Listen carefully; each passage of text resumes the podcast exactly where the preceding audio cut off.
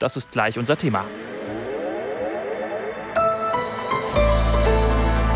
Die ARD Infonacht Nachrichten um 4.30 Uhr mit Juliette Groß.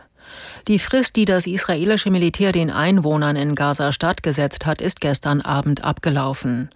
Die Palästinenser sollten ihre Wohngebiete verlassen und Richtung Süden gehen. Das UN-Büro für humanitäre Hilfe schätzt, dass seit dem Aufruf Zehntausende Menschen den Norden Gazas verlassen haben. Davor seien schon 400.000 Palästinenser in dem Autonomiegebiet vertrieben worden. In der Nacht soll die israelische Luftwaffe wieder Gaza-Stadt bombardiert haben. Bildagenturen veröffentlichten entsprechende Aufnahmen. Außerdem hat das Militär nach eigenen Angaben Stellungen der islamistischen Hisbollah-Miliz im Südlibanon beschossen. Man habe damit auf das Eindringen nicht identifizierter Flugobjekte in Israel reagiert. Kanzler Scholz, CDU-Chef Merz und die Ministerpräsidenten Weil und Rhein haben über die Migrationspolitik beraten. Weil und Rhein vertraten dabei die Forderungen der Länder, zum Beispiel nach schnelleren Asylverfahren. Nach dem Gespräch im Kanzleramt zeigten sich Niedersachsens Regierungschef Weil zuversichtlich, dass bei einem weiteren Treffen im November eine Entscheidung fallen könnte. Da, wo wir eine Bleibeperspektive haben, da müssen wir auch zusehen, dass diese Menschen beispielsweise die Möglichkeit haben, schneller in den Arbeitsmarkt zu kommen. Und umgekehrt, dass wir da, wo es keine Bleibeperspektive gibt, schneller auch werden in der Rückführung und dafür beispielsweise auch Migrationsabkommen brauchen. Wir haben damit so etwas wie ein Fundament gelegt, von dem ich annehme, dass es hier in Berlin hilfreich sein kann. Das war mein Eindruck eben in dem Gespräch mit dem Bundeskanzler und mit äh, Herrn Merz.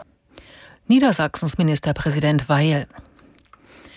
Auf der Suche nach einem Vorsitzenden für das US-Repräsentantenhaus haben die Republikaner einen neuen Kandidaten nominiert.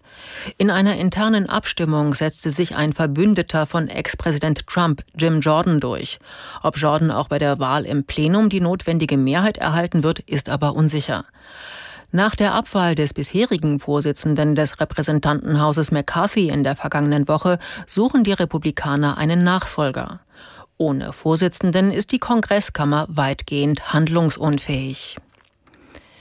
Die Australier stimmen heute darüber ab, ob die Aborigines in Zukunft ein Mitspracherecht im Parlament bekommen.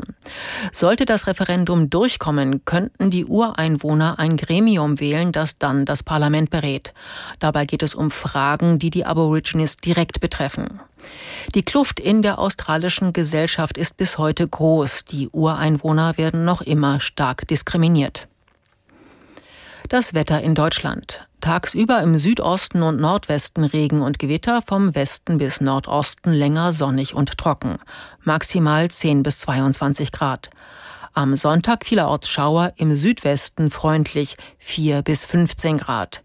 Das waren die Nachrichten.